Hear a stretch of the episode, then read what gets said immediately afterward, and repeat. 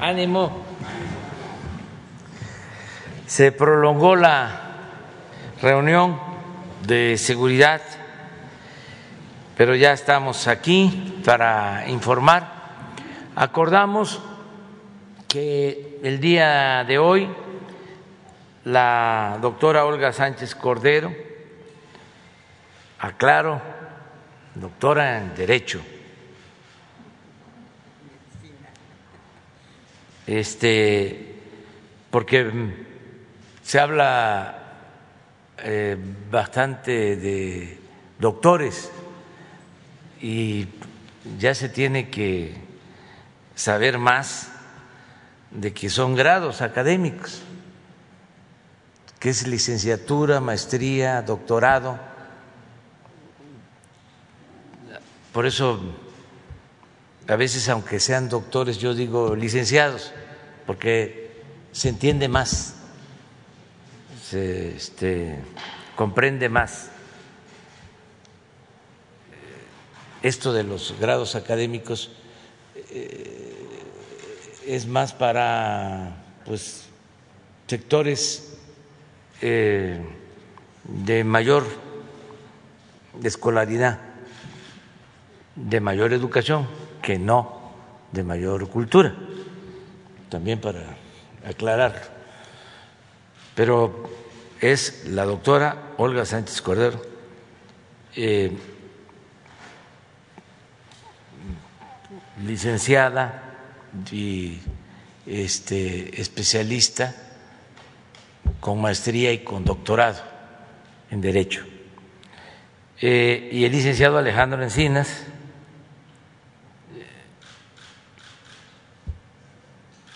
que es economista, Alejandro, y maestro en economía. Este secretario de, secretaria de Gobernación, la licenciada Olga, y Alejandro, subsecretario de Derechos Humanos, también de la Secretaría de Gobernación. Quedamos en que ellos van a eh, hacer un planteamiento sobre eh, las personas que llevan mucho tiempo en la cárcel y que no han sido sentenciadas. Y también de el caso de quienes están en la cárcel y se ha demostrado que fueron torturados. Entonces, ellos van a eh, exponer sobre este asunto tan importante y eh, van a dar a conocer eh, medidas, decisiones que se han tomado y que se van a llevar a la práctica eh, muy pronto, pronto, muy pronto. Entonces, le damos la palabra a la licenciada Olga Sánchez Cordero. Muchísimas gracias. Muy buenos días a todas, a todos ustedes. Vamos a darles cuenta de los tres casos que ustedes nos han eh, preguntado y en qué situación jurídica eh, y procesal se encuentra cada uno de ellos. También vamos a dar cuenta de la población penitenciaria que no ha tenido una sentencia y que sigue privada de su libertad. Entonces, si quieren, empezamos rápidamente con el caso Vallarta, por favor. La versión breve, por favor, sí. El señor Vallarta, como ustedes saben, se encuentra privado de su libertad desde el año del 2005 por la presunta comisión de diversos delitos seguidos en dos causas penales distintas. Esto es importante ante el Juzgado Tercero de Distrito de Procesos Penales Federales del Estado de México. Los delitos por los que se, le ha acusado es secuestro, delincuencia organizada, aportación, y posesión de armas de uso exclusivo y posesión de cartuchos de uso exclusivo. La solicitud inicial fue precisamente que se revisara su caso en el que se alega diversas violaciones graves al debido proceso y que se emita la sentencia y no continúe la dilación de su proceso penal. Esto es lo que estamos abocados desde la Secretaría de Gobernación en la Unidad de Fortalecimiento al Sistema de Justicia. En la atención brindada, el caso ha sido revisado desde septiembre del 2019 por instrucciones del señor presidente en coordinación con el propio señor Vallarta, sus familiares y abogados. Se le han propuesto diversas alternativas que pudieran hacerse valer en el proceso judicial para agilizar la emisión de la sentencia. Y la conclusión sería que el señor Vallarta y su defensa no han aceptado algunas de las estrategias planteadas por la Secretaría de Gobernación consistentes en promover el incidente de libertad por desvanecimiento de datos. Esto sería únicamente esta estrategia, lo beneficiaría para una de las dos causas penales que tienen acumuladas, de tal suerte que si es esta estrategia, se le aplicara el precedente CACES, es previsible, muy, muy, muy probable que sea absuelto en dicho asunto. Sin embargo, continúa una causa penal pendiente. El 19 de julio, apenas hace unos días, la defensa presentó nuevas pruebas documentales y esto podría alargar el proceso, ya que el juez no podría dictar la sentencia hasta que las pruebas sean desahogadas. Esto en relación a la otra causa penal que tiene pendiente, porque como decíamos, si se le aplicara el precedente CACES, lo más probable es que en ese asunto, en esa causa penal, él saliera absuelto. O más bien, eh, eh, podría obtener su libertad, porque no fue no, la sentencia de Casés no es, no es absolutoria, sino la excarcelación de la francesa. En el otro asunto, en el, el caso de eh, la señorita Quevedo, el antecedente es que en el 2000, el, en octubre de 2020, el Grupo de Trabajo sobre Detenciones Arbitrarias del Consejo de Derechos Humanos de las Naciones Unidas notificó al Estado mexicano la opinión número 45 diagonal 2020 relativa a esta persona. Ella fue detenida en septiembre del 2009 por la probable comisión de los delitos de delincuencia organizada y de secuestro. Ella denuncia haber sido víctima de tortura en dos ocasiones. En el 2009 en el penal de Santiaguito, en el Estado de México, y narra cómo fue torturada, y en el penal de las Islas Marías también ella narra cómo fue torturada. Actualmente continúa privada de su libertad en, prisión preventiva, también sin resolución, sin sentencia definitiva, en el Centro Federal de Readaptación Social Femenil en eh, Morelos. La atención brindada a esta persona es representada por el Instituto de Defensoría Pública, pero es también en coordinación con la asesoría jurídica de la incluso de la Comisión Ejecutiva de Atención a Víctimas y de la Subsecretaría de Derechos Humanos. Las gestiones para garantizar atención médica inmediata y está en proceso su inscripción en el Registro Nacional de Víctimas.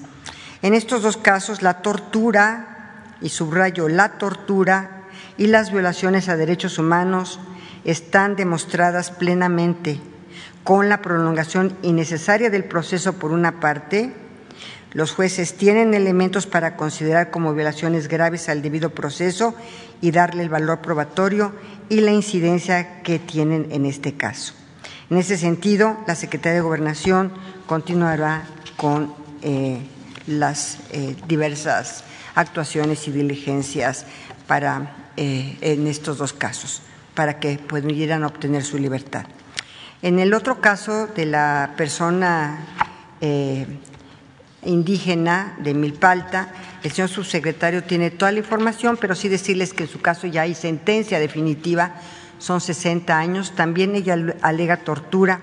En ningún momento se autoadscribió como una persona indígena, pero podría hacerlo en cualquier momento. Y la sentencia que, que tiene ya la condena es por 60 años.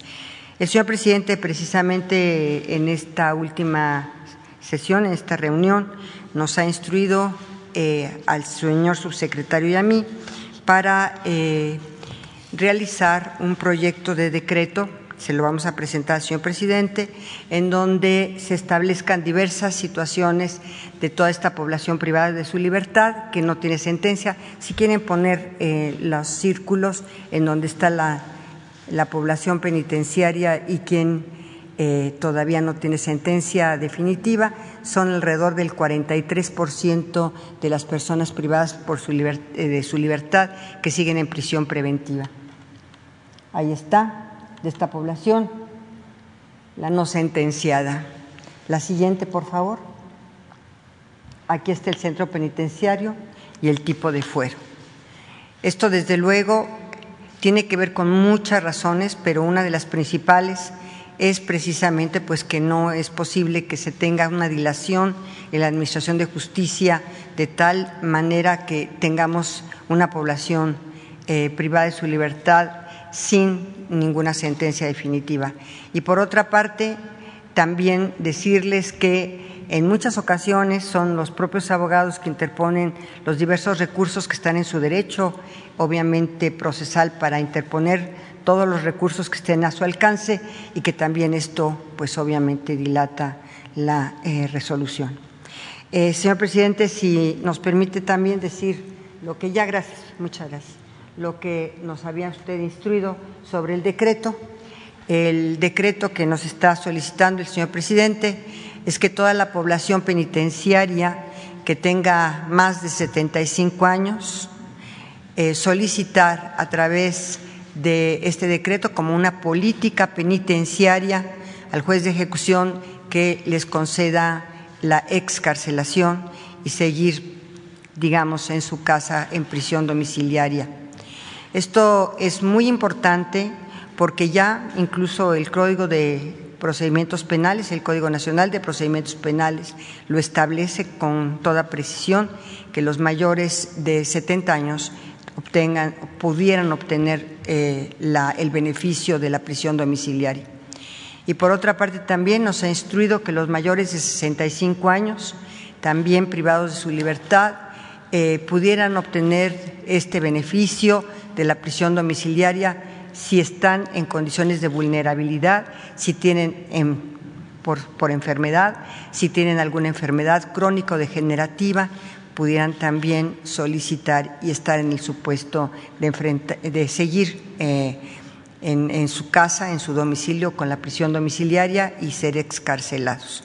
También el señor presidente eh, nos ha instruido para el tema de la tortura, quien, se, quien alegue tortura y también eh, sea, se compruebe a través de los, del protocolo de Estambul, que es muy seguro en la, eh, eh, cuando se le aplica el protocolo de Estambul a alguna persona que alega tortura, es muy seguro las conclusiones que tiene este protocolo.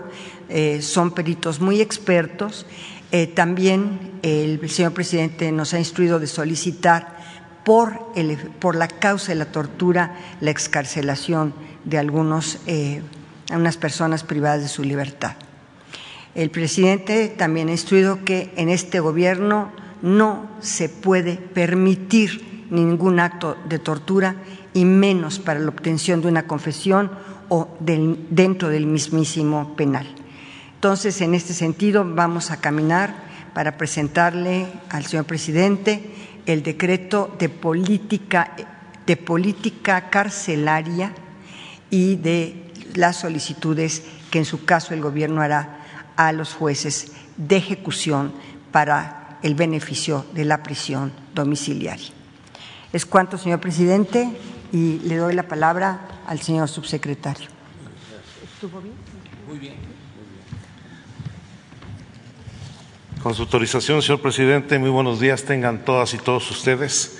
Voy a complementar la información que ha dado a conocer la señora secretaria de Gobernación sobre estos tres casos en particular, el caso Israel Vallarta, Brenda Quevedo y Marisabel San Agustín, que tienen un componente similar y que da cuenta de pues, la actuación que la autoridad judicial, la autoridad que tiene que procurar la justicia en nuestro país está llevando a cabo en muchos casos en nuestro país. Estos son casos emblemáticos. El caso del señor Israel Vallarta, como aquí se ha señalado, ya tiene 16 años en reclusión sin sentencia, cuando la Constitución establece que el plazo mínimo para emitir esta es de dos años y que ha sido este, ya conocido por distintos eh, este, medios de comunicación que han difundido su situación. Hay que señalar que existe una recomendación emitida el pasado mes de abril del presente año por la Comisión Nacional de Derechos Humanos, en donde se establece con toda claridad violaciones al debido proceso y la comisión de tortura contra el señor Vallarta durante su detención, lo cual, a nuestro juicio, debe ser considerada por el juez que está analizando su situación jurídica eh, y, por lo tanto, la tortura debe invalidar las pruebas obtenidas posteriormente a su detención para esta causa en específico. Como lo ha dicho el señor presidente, se trata de erradicar la práctica de la tortura por cualquier agente del Estado en cualquier orden de gobierno y sea la persona, cualquiera que sea la persona que haya sido objeto de tortura, debe obtener su libertad. Esta es una de las prácticas más degradantes de la acción del Estado contra la dignidad y los derechos de las personas. Y aquí, aplicados una vez los protocolos que han dado positivo en la Comisión de Tortura, el juez no debe dilatar una resolución para eh, disolver este, las pruebas este, y sea puesto en libertad. En el caso de Brenda Quevedo Cruz, que como ha señalado aquí la secretaria, detenida de, este, eh, por, distinto, por un delito en donde ha ella denunciado que ha sido objeto de tortura tanto en el penal de Santaguito como lo fue en las Islas Marías. Aquí encontramos una práctica de dilación de la autoridad judicial para la aplicación del protocolo de Estambul. Ella lo ha solicitado recurrentemente, sin embargo, se posponen se posponen las resoluciones por distintas causas burocráticas, algunas cosas alegando el problema de la pandemia. Pero aquí también ya existe, como lo presentó la señora secretaria, una recomendación del 2 de octubre de 2020 del Grupo de Trabajo de Detenciones Arbitrarias del Consejo de Derechos Humanos de la Organización de las Naciones Unidas, donde en esta opinión 45-2020 exige la liberación inmediata de esta persona y garantizar una investigación independiente al respecto. Aquí se han dado los apoyos directamente a la señora Quevedo y exigimos a la autoridad judicial que atienda este llamado de la Organización de las Naciones Unidas y en su caso también permita el desarrollo del protocolo de Estambul para eh, comprobar, acreditar la tortura de la que fue objeto. Y el caso de María Isabel San Agustín, que fue detenida en la alcaldía de Milpalta, ella es originaria del estado de Hidalgo y que efectivamente desde 2013 tiene una sentencia de 65 años vinculada con el delito de secuestro. En el 2018, la entonces Procuraduría de Justicia del Distrito Federal ordenó la reposición del proceso para que se le aplicara el protocolo de Estambul. Este se aplicó y dio, resultó positivo, se acreditó que la señora San Agustín fue objeto de tortura. El problema es un problema burocrático absurdo, porque a pesar de que la propia Procuraduría, eh, bueno, y se dictó un amparo para que se repusiera el proyecto, la perito que desarrolló el protocolo de Estambul no, no se ha presentado ante la autoridad para ratificar los resultados del mismo. Estamos en comunicación con la Fiscalía de Justicia de la Ciudad de México para atender esta situación pero aquí yo quisiera destacar fundamentalmente dos aspectos. Uno, creo que hay mucha ineficiencia en lo que es la impartición de justicia, no solamente burocracia en la dilación de las resoluciones, muchos intereses cruzados, sino que no se apega la autoridad a los propios protocolos que la ley establece para acreditar delitos como el de la tortura. Y peor aún, en los casos donde se acredita, en ningún caso se castiga a los responsables. Por eso, como lo ha el señor presidente, si queremos erradicar la tortura como una práctica regular que durante muchos años existió en nuestro país, no podemos andar con medias tintas ni con duda. Cualquier persona, sea quien sea, y haya sido objeto de tortura debe ser puesta en libertad de inmediato. Y los torturadores deben de ser castigados. Esta es una, una nueva política que está impulsando desde el inicio este gobierno, en donde no solamente no, no se tortura el día de hoy por las autoridades federales, tenemos problemas en algunas entidades, en municipios, con otros agentes del Estado, pero vamos a erradicarla este, profundamente. Muchas gracias. Bueno, pues eh, es importante apuntar eh, dos cosas. Primero, que con la cuarta transformación, la Secretaría de Gobernación tiene un nuevo rol, una nueva función. Ya no es la Secretaría de la represión y el autoritarismo, es la Secretaría para la protección de los derechos humanos y de la justicia. Eso es muy importante. Para los jóvenes que eh, conozcan la historia, la eh, terrible historia de lo que fue la Secretaría de Gobernación. Desde eh, hace muchas décadas el papel que jugó la Secretaría de Gobernación. Era la Secretaría del Castigo, era la Secretaría de la represión, la Secretaría del Control, la Secretaría de la Guerra Sucia,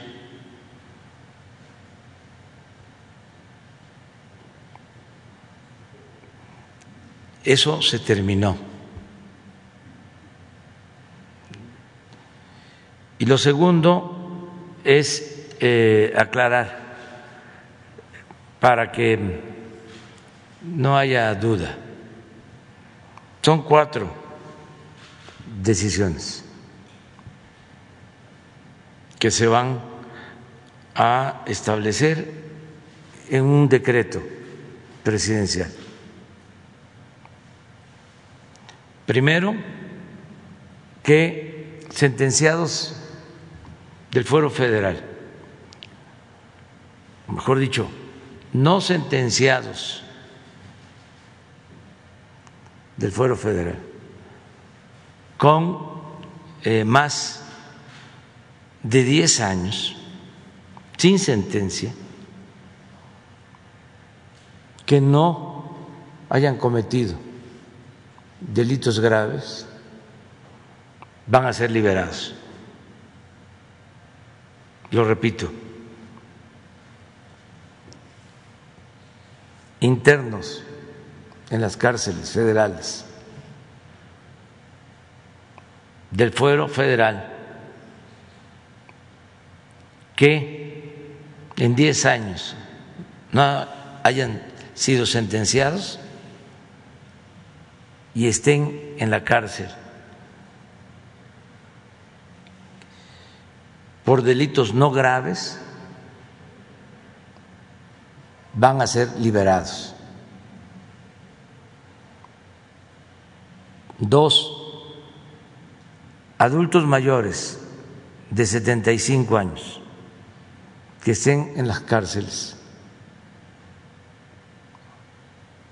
también del fuero federal, que no hayan cometido delitos graves, delitos de sangre, van a ser liberados. Tres,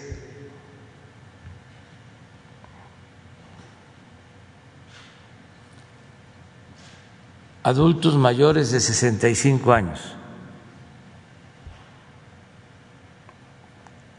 Con enfermedades crónicas. Que estén en la cárcel.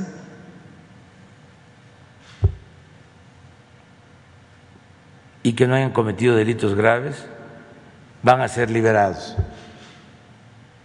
En este caso y en todos se va a seguir un procedimiento simplificado.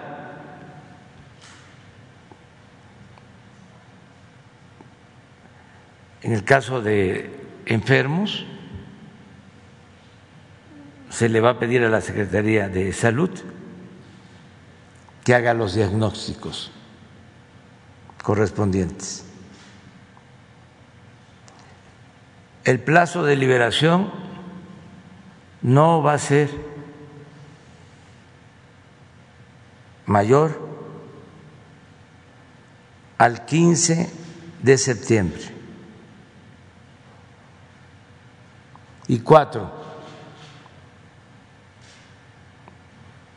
todo interno en cárceles federales que haya sido torturado y se compruebe mediante el protocolo de Estambul, va a ser liberado.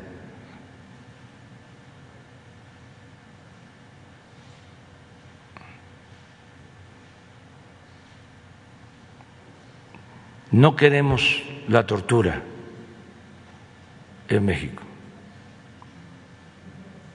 Nadie merece ser torturado. Nadie.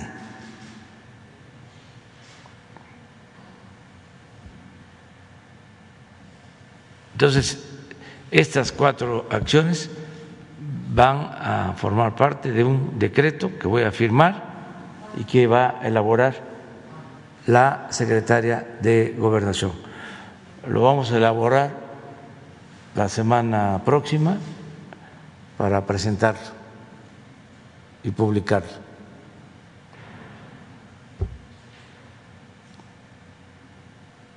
Es importante que se tome en cuenta de que hay muchos eh, detenidos,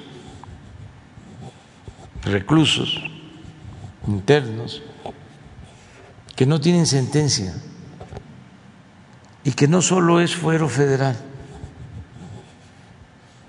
también es fuero común y es la mayoría. ¿Por qué no ponemos?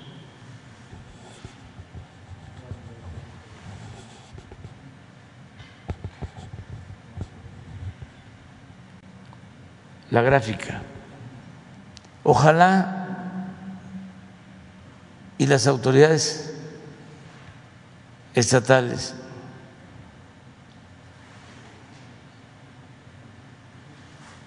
tomen cartas en este asunto.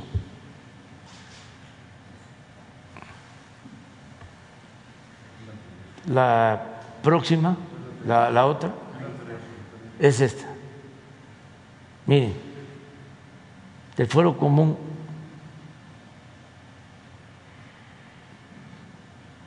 Sin sentencia, 82 mil 189 y del fuero federal 12 mil 358.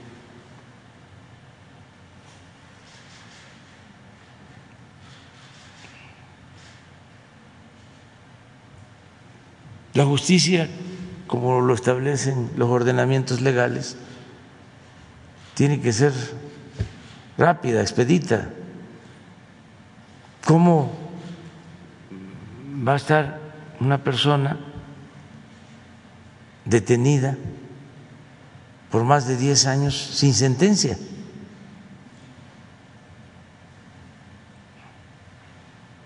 Esto lo tiene que atender el Poder Judicial, tanto los poderes judiciales en los estados como el Poder Judicial de la Federación. los tribunales superiores de justicia en los estados y el Poder Judicial Federal.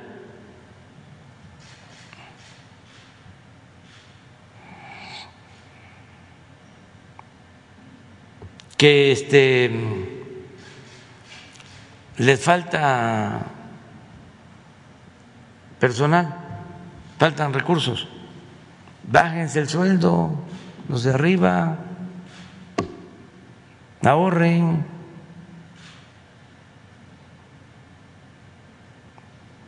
que es muy piramidal el funcionamiento de los poderes. Los primeros arriba vivimos este, muy bien.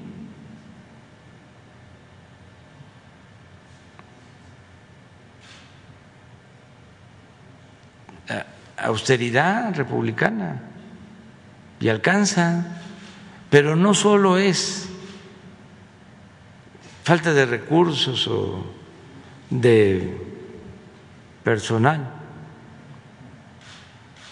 es ineficiencia, burocratismo, corrupción.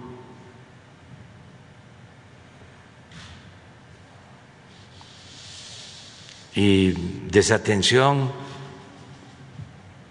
al que no tiene para pagar un abogado, que hay mucha gente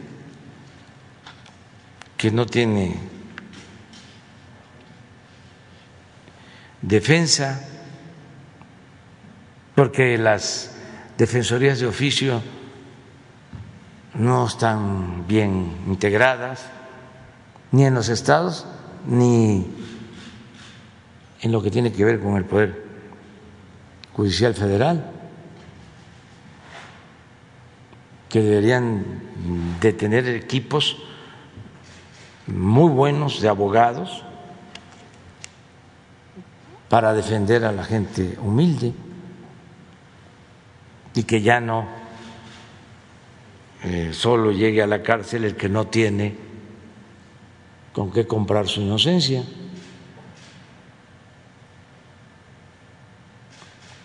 Entonces, esto es lo que queríamos comentarles y vamos a preguntas y respuestas. Quedó pendiente un compañero de ayer que se llama Wenceslao Vargas Márquez. Sí. Y vamos, ahora vamos. Después de Wenceslao va una, una compañera. Ustedes dos. Gracias, presidente. Mi nombre es Wenceslao Vargas Márquez, de familia tabasqueña. Estudié en Villahermosa, Tabasco. Una pregunta sobre tres temas que le quiero plantear al presidente. Le muestro a la Cámara y al país este documento del Sindicato Nacional de Trabajadores de la Educación pidiendo la expulsión del Estado de Veracruz de un grupo de trabajadores. Año 2015. Los trabajadores se resistieron y el mismo Sindicato Nacional de Trabajadores de la Educación, al cargo de Alfonso Cepeda Salas, pidió el cese. Y en los dos casos, la Secretaría concedió. La razón única, aquí está por escrito, oponerse a la reforma educativa. Es inconcebible, nos parece, señor presidente, que seis años después de esta agresión, 2015, y tres años de esta administración, esta agresión no se corrija. Está estrechamente conectado este punto con un tema hipersensible para usted y del que ha dado pruebas. Revertir las agresiones contra maestros que lucharon contra la reforma educativa. En la prensa, por escrito, en toma de plazas para revertir la agresión del sexenio pasado. Tiene una conexión estrecha con el compromiso presidencial número 10 revertir la reforma y sus consecuencias. Y el 88, anular las represalias de funcionarios del siglo pasado. Usted ha dicho que la cuarta transformación no pasará a la historia si no se arregla la seguridad pública. Coincido con usted. Le propongo, presidente, que la cuarta transformación no pase a la historia si estas agresiones del Sindicato Nacional de Trabajadores de la Educación no se revierten. En particular, la conexión con el compromiso 10 y el 88, presidenciales lanzados por usted. Este es un punto. Lo concluyo, lo dejo en sus manos y esperemos, se lo pido muy respetuosamente, que designe usted a alguien para que le dé seguimiento a estos puntos. El área de la Subsecretaría de Recursos Humanos y Gobernación recibió esta queja hace meses. No ha recibido respuesta. ¿En qué consiste la queja? De que los funcionarios del sexenio pasado siguen allí trabajando, nombrados por Chuaifet y por Aurelio Nuño. Ahí siguen, presidente. Yo me pregunto si la cuarta transformación, por la que voté yo en línea en el 2018, en mis cinco papeletas, no tiene funcionarios que releven a estas personas que no, no se sincronizan con su gobierno. Hasta ahí mi intervención que quiero que sea breve. La segunda, una compañera maestra tiene cáncer, quiere cambiarse de adscripción, la directora ni le contesta, en Veracruz. Y un último caso, y con eso termino mi intervención. Compañeros trabajadores de CECITEB en Veracruz abordaron, le abordaron usted ya en una ocasión, le firmó de recibido usted con firma autógrafo, la tengo aquí en mi celular, porque los despidieron, cosa de 40 o 60 trabajadores. Quizá tenga usted en la memoria el caso porque apenas los abordaron a usted en, el aeropuerto de Veracruz. Siguen sin respuesta. Entonces ahí están los tres puntos que le propongo. Le pido a usted muy respetuosamente que le dé seguimiento a estos casos. Las, las agresiones de, de la reforma educativa ahí se mantienen. Le doy nombres de los funcionarios del sexenio pasado que siguen trabajando allí golpeando maestros. Aquí está el escrito, presidente. Razón única, oponerse a la reforma educativa. Xochitl López López de la DGTICEP, colaboradora de Próspero López Delgado, que se fue expulsado en el sexenio pasado, pero se quedó Xochitl López allí. Fidel Mosqueda Camacho, Jaime Héctor Avilés Jaimes, José Rosario Galván Rosas nombrados por Cholfet y nombrados por Aurelio Nuño. Ahí están y siguen golpeando hasta el día de hoy. Muchas gracias, presidente. Le suplicamos justicia. Sí.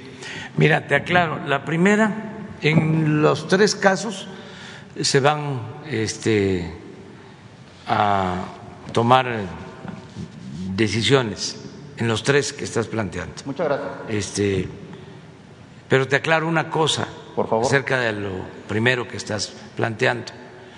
Eso puede ser eh, la excepción, pero no es la regla.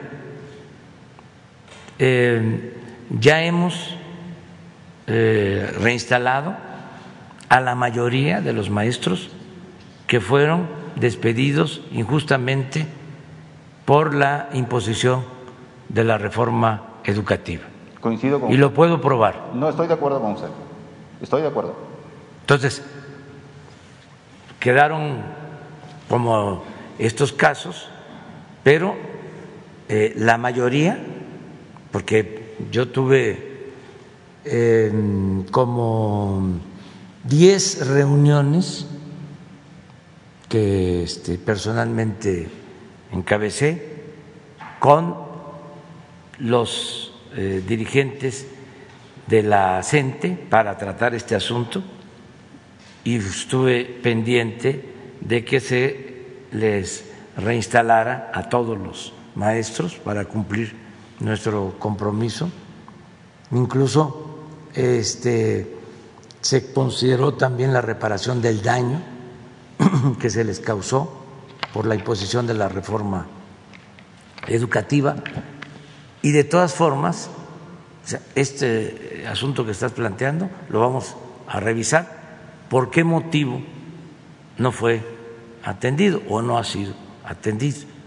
Y si fue una injusticia si se les despidió por esa razón de oponerse a la mal llamada reforma educativa, pues van a ser reinstalados. En el segundo caso de la maestra con cáncer, lo mismo, vamos a ayudar para atenderla y este, sobre los servidores públicos también se va a hacer una este, revisión. Ya no es la Secretaría de Educación Pública de otros tiempos, con otros funcionarios. Y ahora es una maestra este, honesta, mm, limpia, mm, la maestra Delfina Gómez Álvarez. Eso no había sucedido en mucho tiempo. Pero, de todas maneras, vamos a hacer la revisión de quienes eh, permanecen ahí y que hayan actuado mal, que tengan malos antecedentes, porque eh, nosotros estamos buscando que sean verdaderos servidores públicos los que trabajen en el gobierno. Entonces ya diste a conocer los nombres y vamos a pedirle a la maestra Delfina que en los tres casos se atienda. Muchas gracias, presidente. Y coincido con usted en lo que dijo, ¿eh? La atención ha sido correcta, han sido excepciones y estas son excepciones y esperamos justicia. Muy amable. Muy bien. Buen día. Bueno, vamos con los compañeros. Buenos días, presidente Diana Benítez del periódico El Financiero. Buenos días, secretaria, subsecretario. En nada para precisar sobre este decreto si ya se tiene estimado el universo de las personas que entrarían en estos supuestos que, se van a establecer. Pues este, en el caso de los mm, sentenciados o no sentenciados, sí, porque pues ya se hizo el análisis, es a ver son como 10 mil, 12 mil 358. De ellos serían mayores, perdón, los que no han sido sentenciados en más de 10 años, de 10 años hacia adelante. Este, y que no tengan delitos eh, graves, delitos de sangre, que no estén acusados por eso. Pero todavía no tienen la precisión de esos 12 mil No, no, no, pero eh, vamos a, elaborar el decreto y se va a aclarar. Lo que quiero es eh, que se tenga ya conocimiento de lo general. Lo repito, quienes eh, no hayan sido sentenciados después de 10 años y no hayan cometido delitos graves o no estén acusados por delitos graves, delitos sobre todo que tengan que ver con sangre, este, van a ser liberados. Segundo, adultos mayores de 75 años liberados también, que no hayan cometido delitos graves. Tercero, adultos mayores de 65 años con enfermedades este, crónicas eh, graves van a ser liberados. ¿Cuáles son esas enfermedades? Pues hipertensión, diabetes, eh, cáncer, enfermedades renales. Este, eso los médicos lo van a decidir. Y cuatro, los que hayan sido torturados y se pruebe con el protocolo de Estambul que en efecto padecieron de tortura, liberados. Para cualquier delito, de cualquier edad. O sea, cero tortura. Presidente, y en otro tema, ayer eh, pues comparece eh, Ken Salazar, propuesto como embajador de Estados Unidos en México, los senadores de Estados Unidos expresaron pues su preocupación por la violencia en el país, sobre todo mencionaron eh, pues los casos de los candidatos que fallecieron, que asesinaron durante el pasado proceso electoral. Y nuevamente pues también se dio esta manifestación del senador Ted Cruz respecto de que México favorece a las empresas estatales energéticas y pues esto genera incertidumbre a los inversionistas estadounidenses. Preguntarles si eh, ante estas reiteradas expresiones y que se han enviado cartas al presidente Biden, el gobierno de Estados Unidos le ha externado algo al gobierno de México al respecto. No, el gobierno de Estados Unidos ha sido muy respetuoso de nuestra soberanía y hay una muy buena relación con el gobierno de Estados Unidos, una relación de amistad y de cooperación para el desarrollo. Y también eh, México es eh, de los 10 países en el mundo más atractivos para la inversión extranjera, porque hay un auténtico Estado de Derecho que no había antes antes era un estado de chueco y antes imperaba la corrupción. Entonces eso lo saben los inversionistas. Más, desde luego, otras oportunidades que tiene México. El que se haya eh, firmado el tratado económico comercial con Estados Unidos y Canadá que permite la creación de empresas para poder exportar a Estados Unidos y a Canadá. Tan es así lo que le estoy comentando que está creciendo la inversión eh, extranjera la inversión foránea. Ayer el Fondo Monetario Internacional dio a conocer de que aumenta su pronóstico de crecimiento para México. A ver si no está la nota. En una de esas está hasta en el financiero. Sí, en el financiero no creo, pero a ver,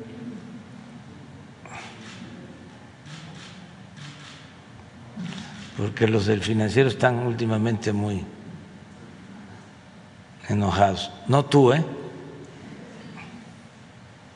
Tú no. Sino los de mero arriba, los machuchones. Es importante el dato porque es el Fondo Financiero Internacional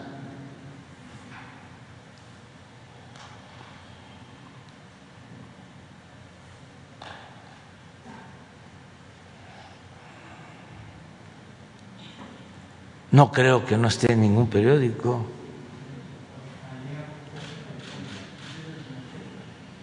¿Así está en el financiero?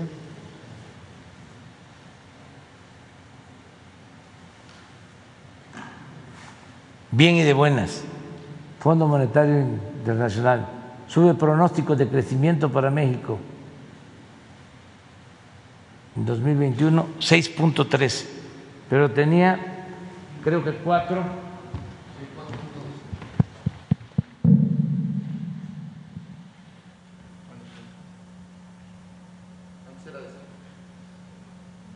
4.2.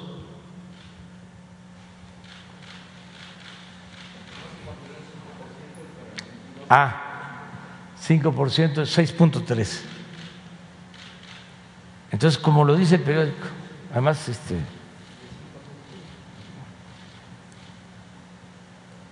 me retracto de lo que dije. Eh, ¿Por qué no pones de nuevo el el titular, bien y de buenas, eso es. Entonces, eh, es normal que haya estos cuestionamientos.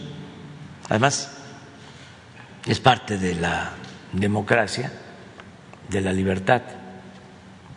Finalmente, presidente, ayer se inicia ya el proceso para la ratificación de Roberto Salcedo como secretario de la Función Pública.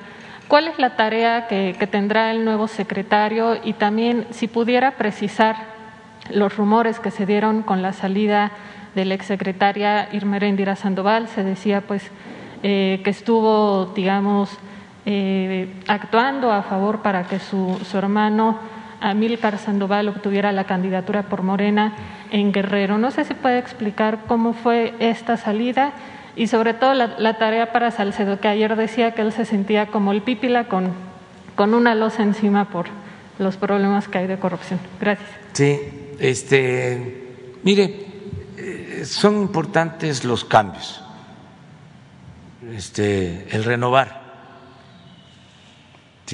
Eh, los equipos para que eh, siempre se tenga mucho entusiasmo,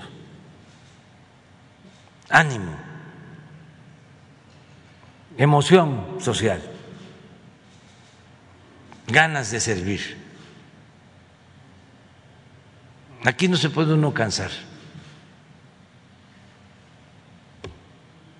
Entonces, es importante estarnos renovando.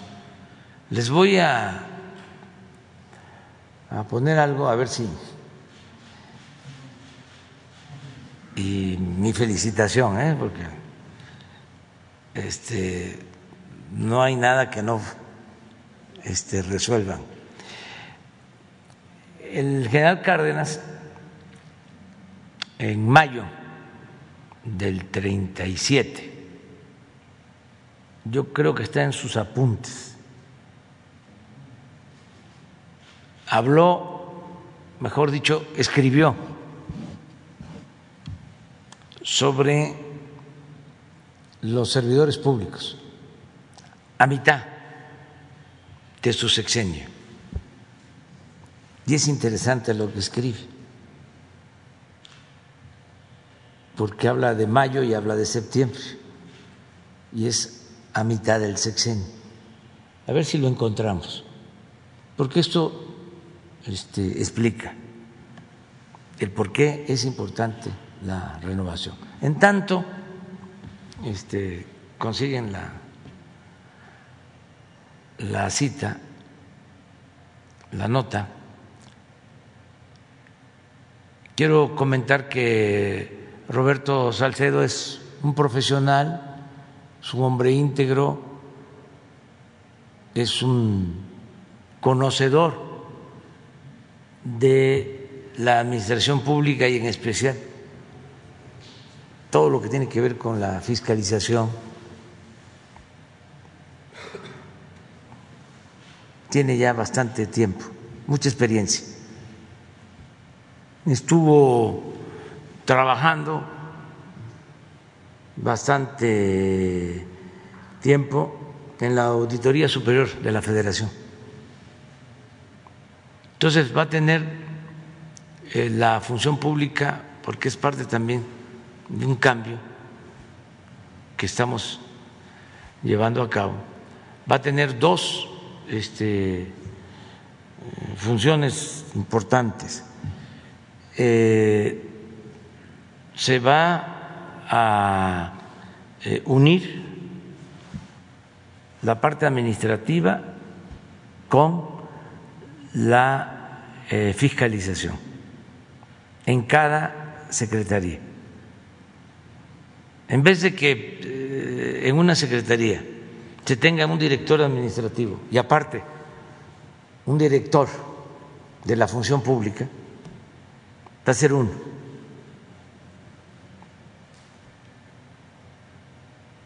Esto se va a simplificar. Este, y va a haber un área de la función pública encargada de esto. Va a ser como está, nada más que de manera más simplificada, van a ser mujeres, hombres honestos, este, eficientes. Eh, y van a hacerse cargo de la compra en común, la compra consolidada de todo el gobierno. O sea, va a depender todo lo que tenga que ver con adquisiciones de la función pública, contratos de obra, contratos de servicio, todo. Es un área.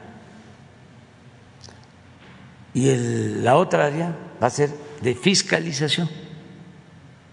Es un equipo de auditores para que en el caso de que haya indicios de malos manejos en una secretaría, este equipo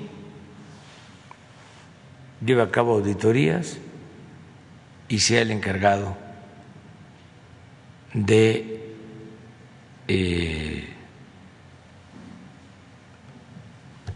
garantizar la honestidad en el gobierno. Entonces, por eso Roberto Salcedo va a estar ahí. Yo creo que ahora sí se las puse difícil.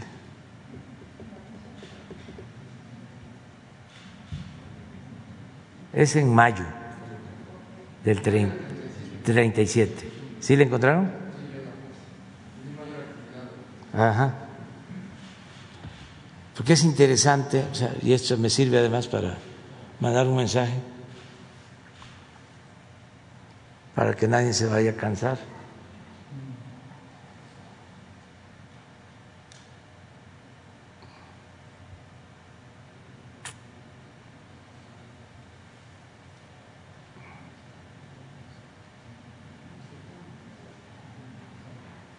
Ahí está. De, apuntes del general. Pedir mayor actividad a los inmediatos colaboradores. Mayo del 37. Él entró el primero de diciembre del 34. En el 38 fue la expropiación petrolera, en marzo. No estoy satisfecho de lo que se ha hecho en el país hasta hoy,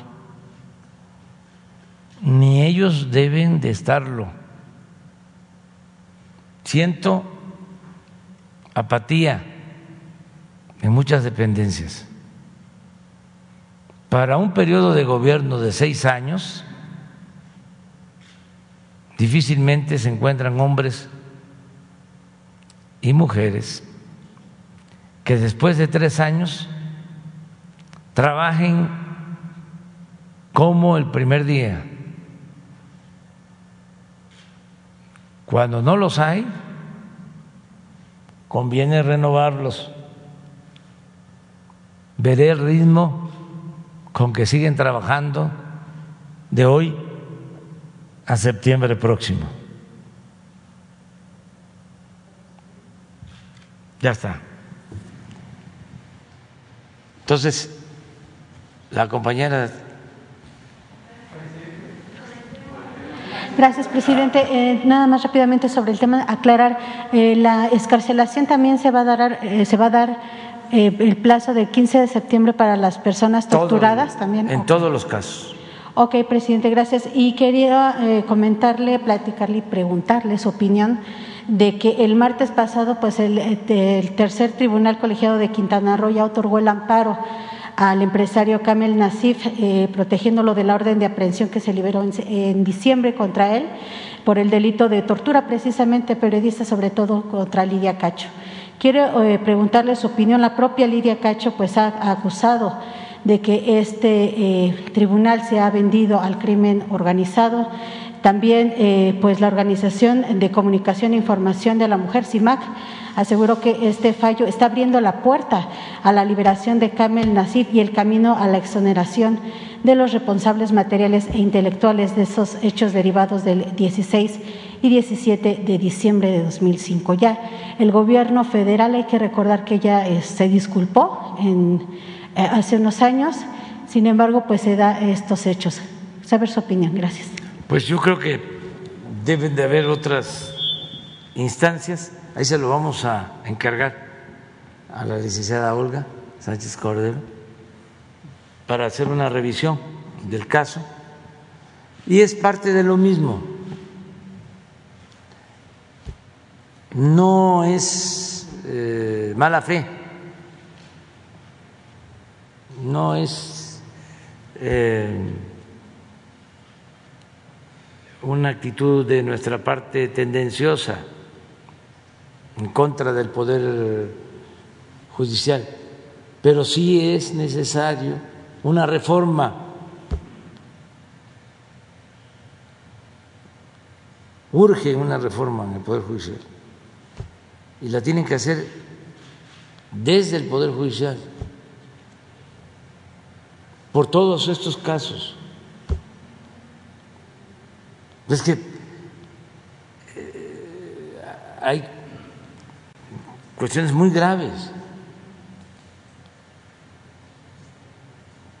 que se han estado dando a conocer.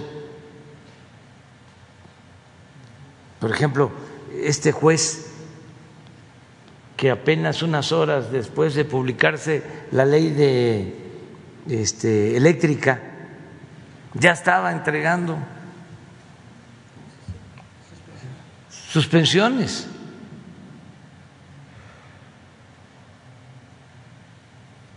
Son defensores de grupos de intereses creados, no defensores del pueblo. Otros casos más graves, no sé si eh, fue eh, un juez estatal o federal el que este estaba por recibir dinero para liberar federal a una persona con pruebas.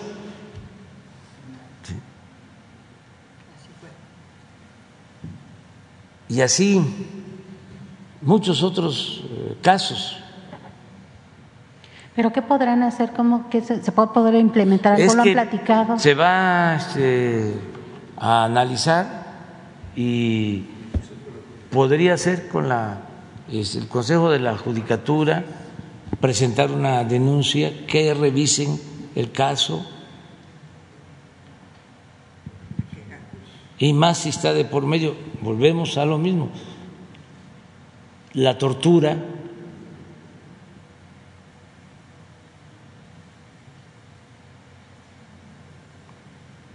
Es muy lamentable que esto este, siga sucediendo, pero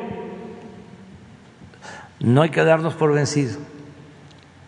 Hay que seguir denunciando y hay que seguir demandando que se reforme el poder eh, judicial.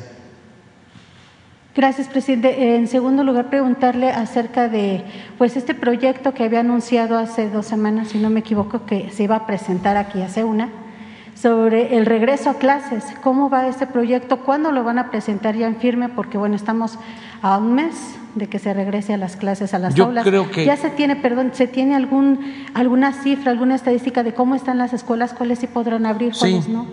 Ya estamos trabajando en eso. Este aprovecho para que todos ayudemos a limpiar las escuelas, a que estén en buen estado. Todos eh, significa la participación de madres, de padres de familia, de maestros, maestras, de autoridades municipales de gobiernos estatales, de lo que nos corresponde como gobierno federal, todos ayudar, porque hay como una postura a que no haya clases. No sé si consciente o inconscientemente, de manera eh, deliberada, por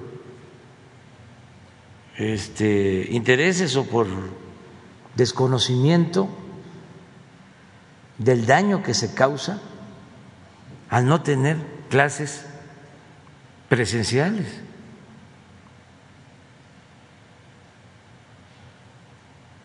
Vi eh, hace dos o tres días una encuesta, claro, hay que ver este, sobre la veracidad en las redes sociales, o alguien me dio una encuesta, creo que tú me hiciste llegar, una encuesta en donde la mayoría dice no regreso a clases. ¿Qué es eso? Pero se muestra Este- por falta de vacuna, ¿no? A los menores.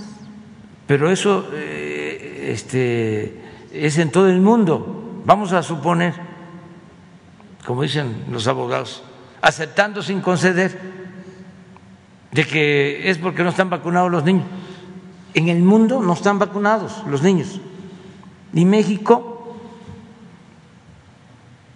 con Bangladesh,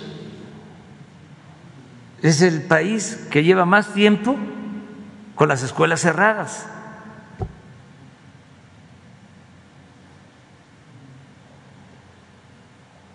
Y yo voy a dar este debate y no me importa que la mayoría esté pensando en no regresar.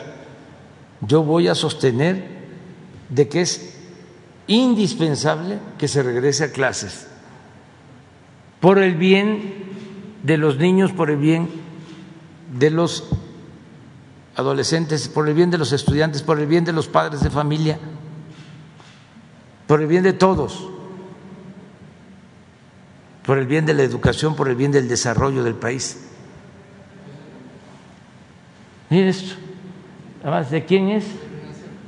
Ah,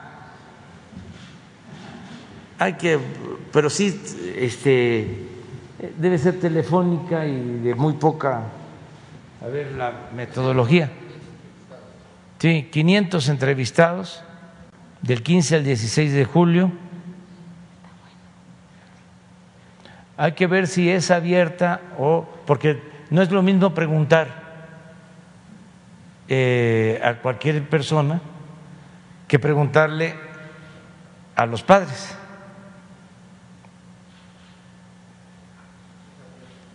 Si es abierta, pues es otra cosa, todos opinamos, todos podemos, además tenemos el derecho de hacerlo. Pero miren esto, nacional, 36 en desacuerdo. Ah, pues sí, 36 de acuerdo, exacto, en que se regrese, ¿no? Pero 62 en contra. ¿Qué es esto? Y ya van a empezar nuestros adversarios, bueno, ya empezaron a hacer campaña, porque se montan en cualquier asunto, siempre y cuando sea para llevarnos la contraria. Ya van a empezar a decir de que qué barbaridad, ¿cómo vamos a regresar?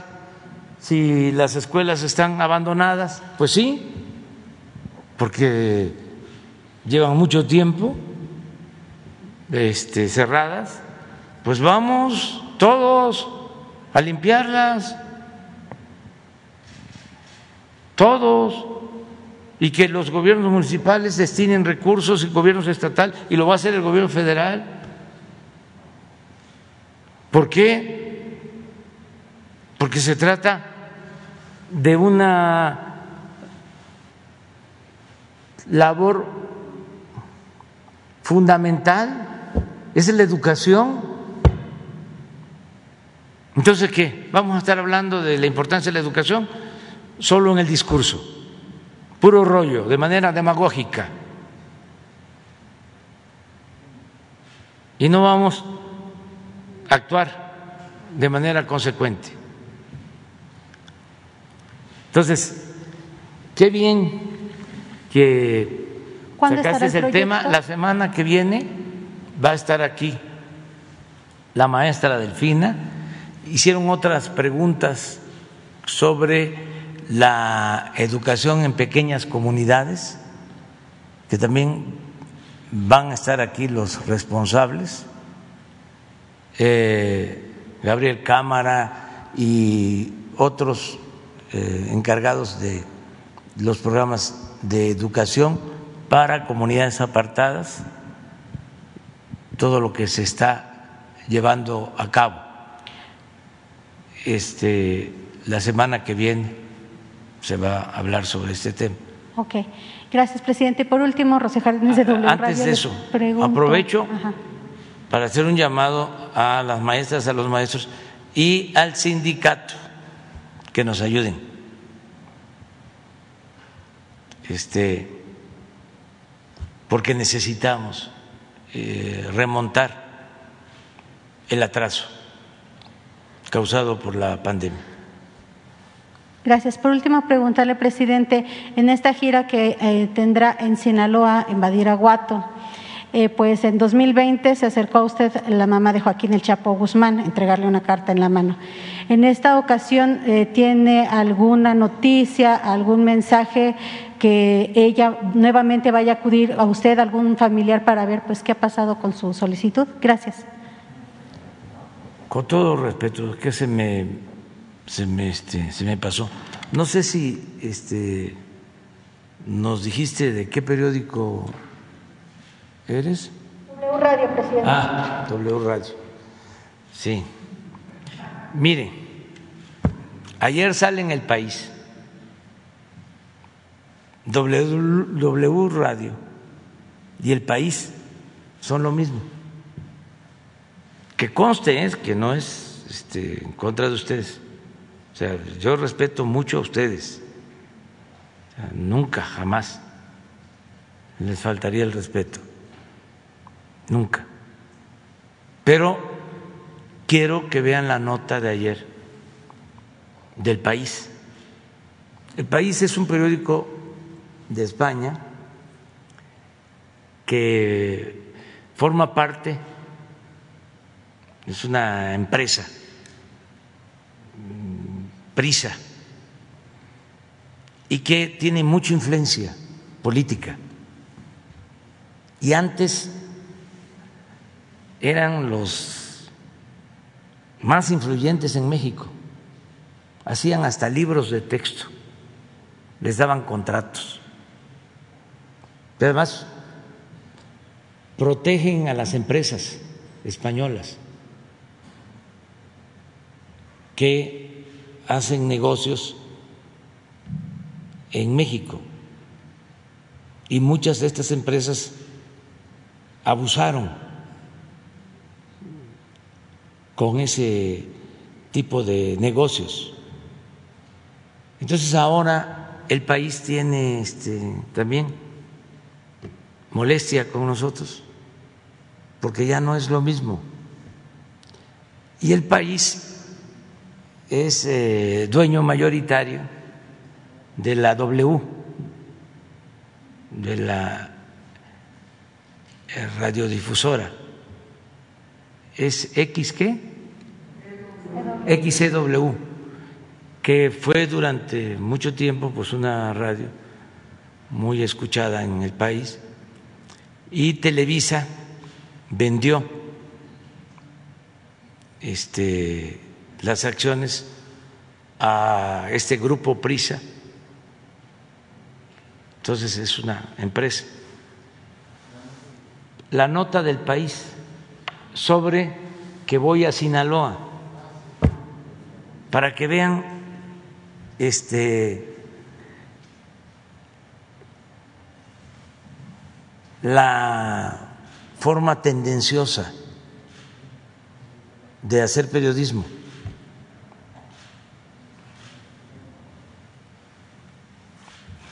El polémico viaje de López Obrador a la tierra del Chapo.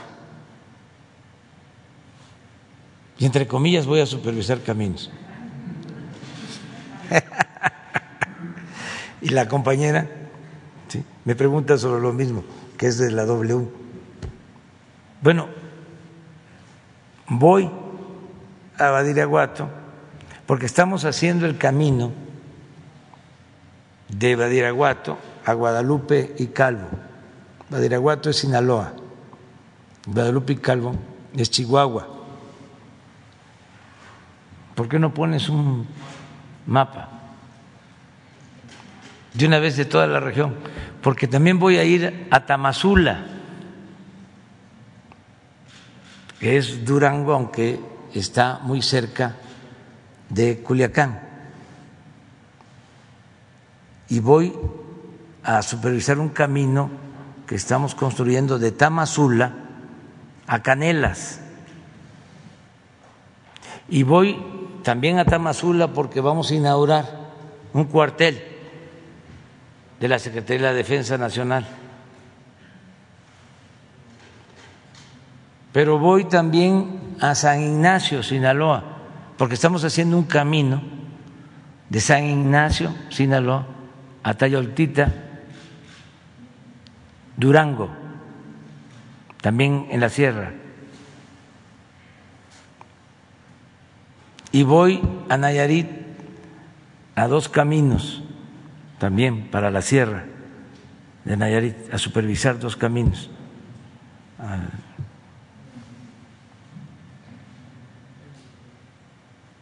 A Guadalupe y a la Yesca. Es mi gira pero se los voy a explicar aquí.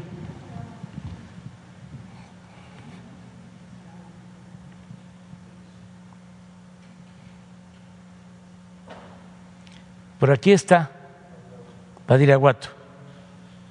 Estamos haciendo este camino.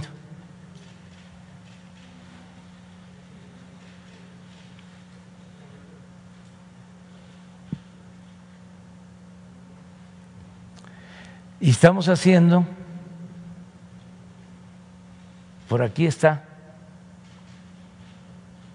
Tamazula. Y estamos haciendo un camino hacia acá, que es Canelas. Y de aquí a Santiago Papasquiaro, que también es Durango. Ese camino ya está hecho, pero es la conexión de Tamazula, que está aquí atrás, junto a Culiacán. Eh, aquí vamos a inaugurar un cuartel también de la Secretaría de la Defensa para la Guardia Nacional. Pero además, en Tamazula nació el primer presidente de México Guadalupe Victoria, de la Primera República Federal. Gobernó de 1824 a 1828. Terminó su periodo, porque en ese entonces eran cuatro años. Guadalupe Victoria, el primer presidente de México. Luego pues aquí está San Ignacio y aquí está Tayoltita, Tayoltita. Este es otro camino que estamos haciendo. Porque de Tayoltita a Durango, miren, y lo que queremos es que puedan salir aquí más rápido a Mazatlán. Y otros dos caminos, a ver, sube el... ya no, de Nayarit.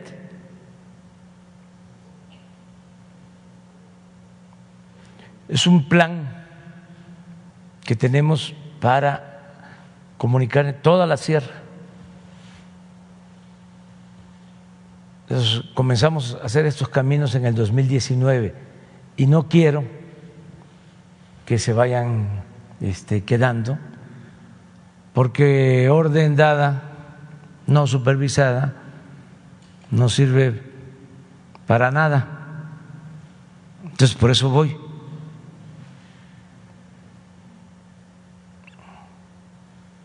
A ver si se puede subir.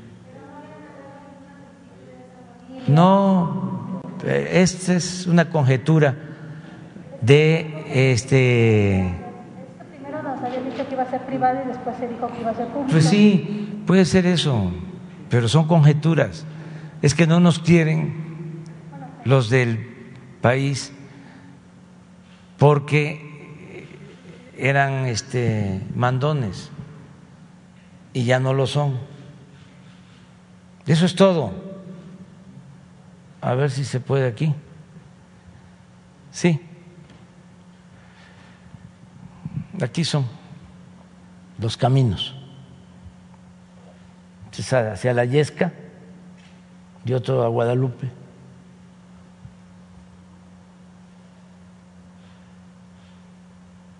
Camotlán. Son dos. Entonces, voy a hacer todo esto, la sierra, y para que también no vayan a, a este a inventar, porque tienen muy buena invención, mucha capacidad inventiva. Este voy a hacer parte de esta gira en helicóptero,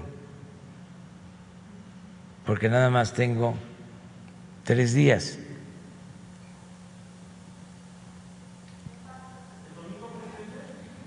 El domingo voy a estar en... Ah, sí, el domingo voy a estar en Nayarit. Sí. sí son dos. Es que me llevaría, si no lo hago en helicóptero me llevaría 14 horas. Son cuando voy para allá desde siempre uso avioneta de Cessna. Una vez este sacaron de que había una alarma en la avioneta. Esto fue el Reforma y que se pudo haber desplomado. Cuando yo estaba de eh, opositor, porque siempre he ido a ver a este, las comunidades indígenas, que son de las más eh, olvidadas, y estamos haciéndoles los caminos para allá.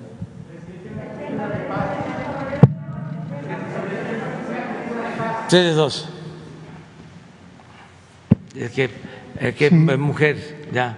Brevemente, señor presidente, sobre el tema de los de los reos federales que van a ser liberados, ¿por qué no se pensó o por qué no se explica o por qué no nos explica, por favor, por qué no se consideró los reos locales?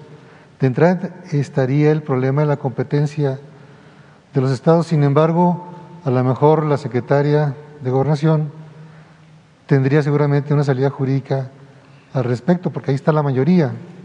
Y la intención es desahogar, entiendo, y considerar situaciones de, pues, de estados graves, ¿no? Una reforma constitucional, no sé. Lo van a este, hacer seguramente, pero queremos nosotros avanzar. Este, y luego eh, estoy seguro que gobernadores van a irse adhiriendo a esta iniciativa. Este, y también pues se respeta su soberanía de los estados. Pero si ellos este, quieren hacerlo, a lo mejor ayudamos en el modelo que se va a aplicar a nivel federal, que puede aplicarse en los estados. Los invitamos a que lo hagan. Sí, con una invitación respetuosa. Aquí sí. Ah.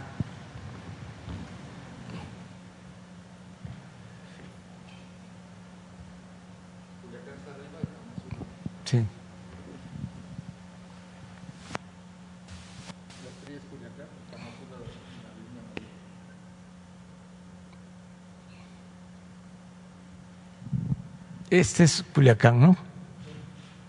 Sí. Y Tamazula, acá está, ¿no? Es esta, ahí. ¿No lo pueden bajar? El otro día estaba viendo un juego de básquetbol en las Olimpiadas de Brasil con, con México. Jugaron muy bien los mexicanos. Pero los había un brasileño de dos metros diez, tapaba todo. Entonces, mire, e, este es Tamazula. Sí.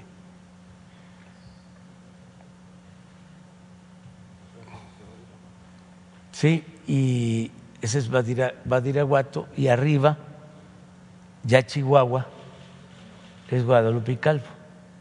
Entonces, un camino es de Badiraguato, de, uh, ya hay un camino pavimentado en una parte de Badiraguato hacia Guadalupe Calvo y se está haciendo el camino nuevo.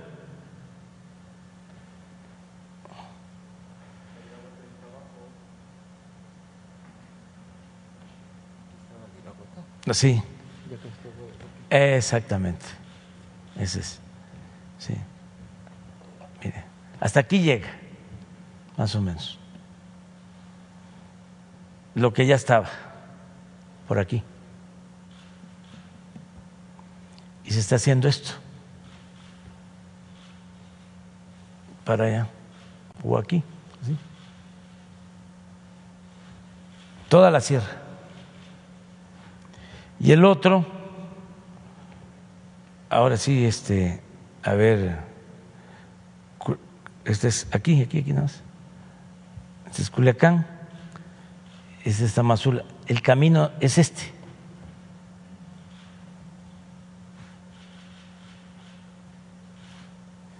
Y aquí es el cuartel que vamos a inaugurar. Y es el pueblo que les decía que vio nacer al primer presidente de México, Guadalupe Victoria. A ver, ahora vamos a al de todo esto lo conozco. Topia, Canelas. Tengo la dicha enorme de conocer todos los municipios del país. Este es, este es Durango, todo.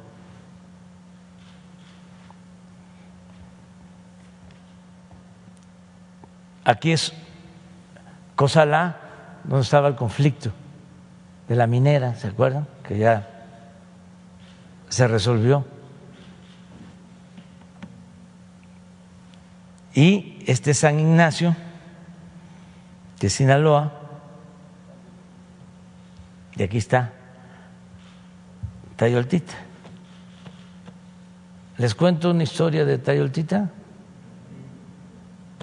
Bueno, este, han oído hablar de la familia Ley de aquí, de Sinaloa, de las tiendas Ley. El señor este, mayor, eh, cuando la persecución que hubo contra la comunidad china, se fue a refugiar a Tayoltita. Y aquí se salvó.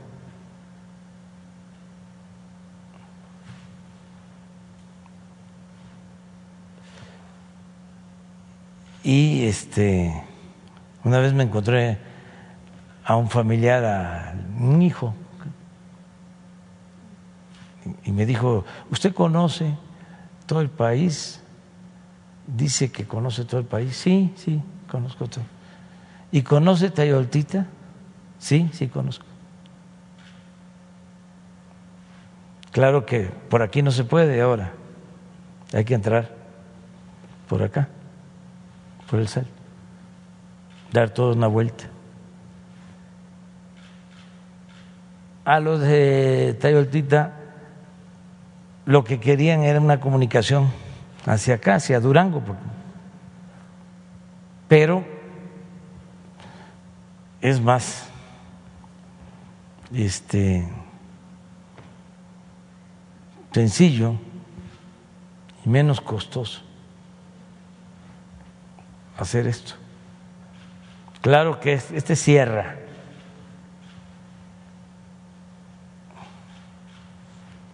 Bueno, ahora vamos a Nayarit.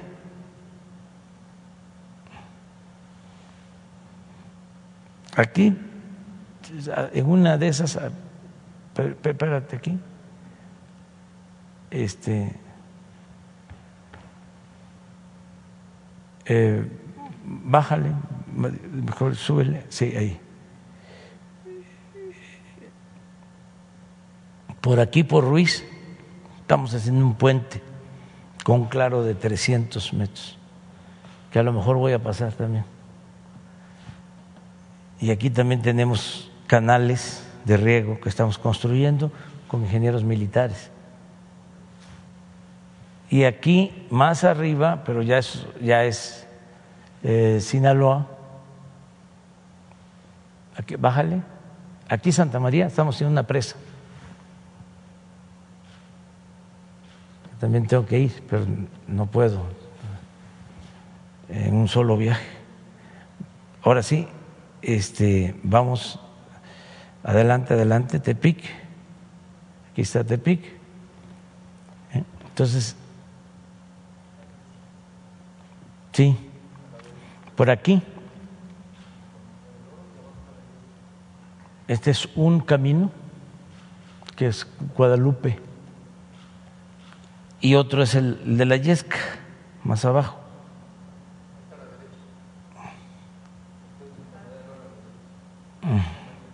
Este, no, por acá, ¿verdad? Ah, sí, aquí. Ya pegado a Jalisco. Ese es otro. Entonces, ¿cómo voy a hacer todo esto? ¿Pero qué les parece el país? Este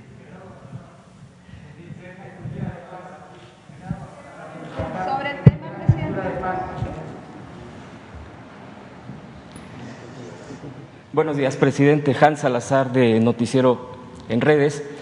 Preguntar, eh, recapitulando lo que se ha anunciado ya el día de hoy del decreto y los casos que previamente tanto la secretaria de Gobernación como el subsecretario han mencionado sobre los casos particularmente de eh, Brenda Quevedo y de Israel Vallarta. Luego entonces se perfila que con este decreto puedan estar siendo liberados. Eh, concretamente, es decir, hay un perfil para que ellos puedan estar, digo, yo sé que se tiene que analizar, pero son casos que eh, se han llevado eh, en un análisis permanente y de revisión. Sería mi primer pregunta. Sí, es que es una decisión que hemos tomado, puede ser, porque vivimos en un país de leyes y en un auténtico Estado de Derecho, que personas vinculadas a estos procesos acudan a una instancia judicial para inconformarse y tienen todo el derecho de hacerlo. Pero lo que queremos dejar en claro es que como política de Estado nosotros no permitimos la tortura. En contra de nadie y bajo ninguna circunstancia. Eso es lo que va a quedar. de manifiesto, porque ya sé lo que están pensando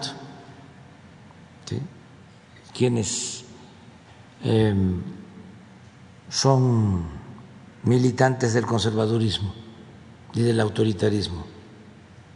Y además, no solo se trata de las élites, que son muy dadas al uso de la fuerza, es desgraciadamente algo que se ha extendido también en nuestro pueblo.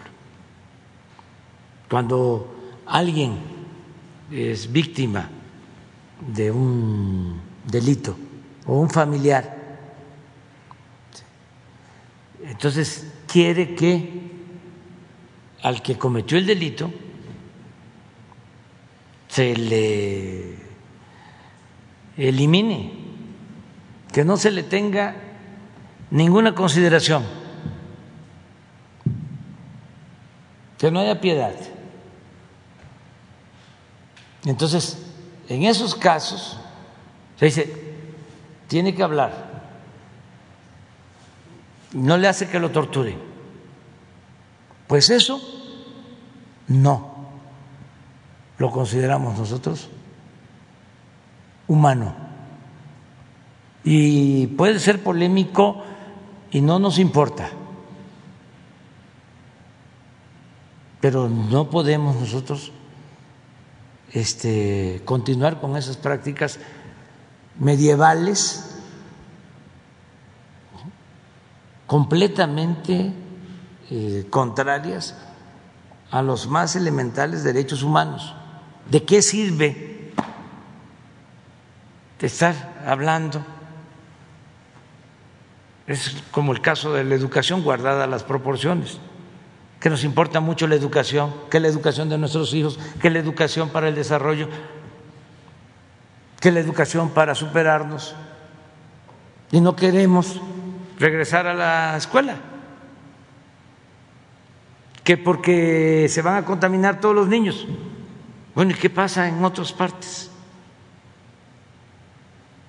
Hay recomendaciones de que se pueden evitar contagios y que se puede con protocolos sanitarios adecuados, evitar contagios y que si se dan los contagios se pueden este, cuidar a los niños en la casa y no pasa este, nada. Bueno, es parte de lo mismo, guardadas las proporciones. Nosotros no queremos que se torture a nadie. Entonces, el planteamiento va a ser, el Estado mexicano no quiere, no desea, no eh, acepta ninguna confesión bajo tortura. Repudiamos la tortura. No queremos tortura en México. Se termina la tortura. bajo ninguna circunstancia se acepta la tortura. Porque la otra posibilidad que eh, entiendo yo, tengo el dato de que envió una carta Israel Vallarta hacia usted eh, con la petición de, eh, que se retiren los cargos por parte de la Fiscalía General de la República. ¿Ahí usted tiene ya alguna, bueno, tiene alguna consideración en respuesta a Israel Vallarta? Es que hay dos asuntos más que era hay el argumento de, que él quiere presentar una denuncia ¿sí? Eh, pidiendo reparación de daños. ¿sí? Este, nosotros vamos a ser respetuosos de todo ese procedimiento. Pero esto no es un asunto solo jurídico o de abogados. Esto tiene que ver con la justicia, con la ética, con el humanismo. Entonces, lo que podemos hacer es lo que ya aquí se ha presentado. Hemos este, planteado. Otro caso que he presentado, presidente, en este mismo espacio, en esta conferencia de usted, es el caso de Pablo Green. Si me permite, le voy a poner una grabación Señor presidente de los Estados Unidos Pablo mexicanos, licenciado Andrés Manuel López Obrador, con el debido respeto que usted se merece, por medio de este audio me permito presentarme. Me llamo Pablo Green Salamanca. Me encuentro privado de mi libertad desde el día 2 de julio del 2009. Fui sustraído violentamente de mi domicilio por la Policía Federal en la ciudad de Lázaro Cárdenas, Michoacán. Soy un culpable fabricado y víctima de la PGR con sus testigos protegidos que utilizó en el Michoacanazo. También los usó en contra mía. Soy víctima del sistema político que prevaleció en el sexenio del expresidente Felipe Calderón y el exsecretario de Seguridad Pública Federal, Genaro García Luna. Agoté todos mis recursos jurídicos y legales en todas las instancias judiciales inquisitorias y no me fueron valoradas más de 120 pruebas de descargo, donde demostré mi inocencia. No estoy confeso porque no cometí ningún delito. Hay pruebas consistentes de violaciones graves a los derechos humanos y constitucionales hacia mi persona, por lo cual respetuosamente le pido me conceda el indulto presidencial, lo cual usted está facultado para hacerlo aplicando el artículo 97 bis del Código Penal Federal. Agradeciendo de antemano su atención a mi petición, confío en usted de que tiene la voluntad de hacer justicia y que personas inocentes como yo no estén en prisión siendo inocentes. Le envío un cordial saludo. ¿Lo va a ver la licenciada? Le respondería a través Sí, de la licenciada. para responder. Y por último, presidente, eh, quiero pre- eh, comentarle, eh, a propósito, por supuesto, de este tema que estamos, eh, que se está revisando de casos de pues gente inocente, pero también de los desaparecidos, aprovechando la presencia de, de, la secretaria y el subsecretario. En Puebla hay un problema grave de desaparición de personas en años recientes, particularmente de mujeres jóvenes. Eh, para enfrentar esta problemática, 14 estados ya han armonizado sus leyes estatales con la Ley General de Desaparición, pero en Puebla ya han pasado tres años sin emitir esta ley y un año de que las familias presentaron una iniciativa que el Congreso se ha negado a analizar.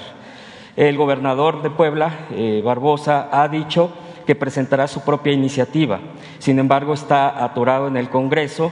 Esta eh, se sigue analizando, entre comillas, esta ley propuesta por los familiares que señalen perdón, y que señalen que esperarán que el gobernador presente la iniciativa. Es decir, entre el Congreso y el gobernador no se ha eh, presentado, no se ha concretado esto para poder armonizar.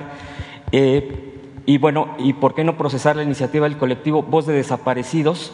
Es el colectivo que también ha estado impulsando esta ley y que ha tenido observaciones positivas de la Comisión Nacional de Búsqueda de Naciones Unidas para los Derechos Humanos y de la Cruz Roja Internacional. Sería mi pregunta si tienen eh, información al respecto y qué eh, postura se tiene desde el Gobierno federal en este tema de los desaparecidos, que sigue siendo un tema muy doloroso para el país y, bueno, pues presentado por este colectivo de familiares, madres, padres, de principalmente mujeres en el estado de Puebla, presidente. Le agradezco mucho que me haya dado la palabra. Sí, yo pienso que este Miguel Barbosa va a presentar esta iniciativa. Él es abogado, pero además es una gente sensible a estos eh, hechos lamentables y me gustaría que Alejandro les explicara lo que estamos haciendo en general. Eh, por supuesto, estamos en comunicación con el colectivo. Es un colectivo que incluso ha mantenido un, un plantón fuera del Congreso del Estado.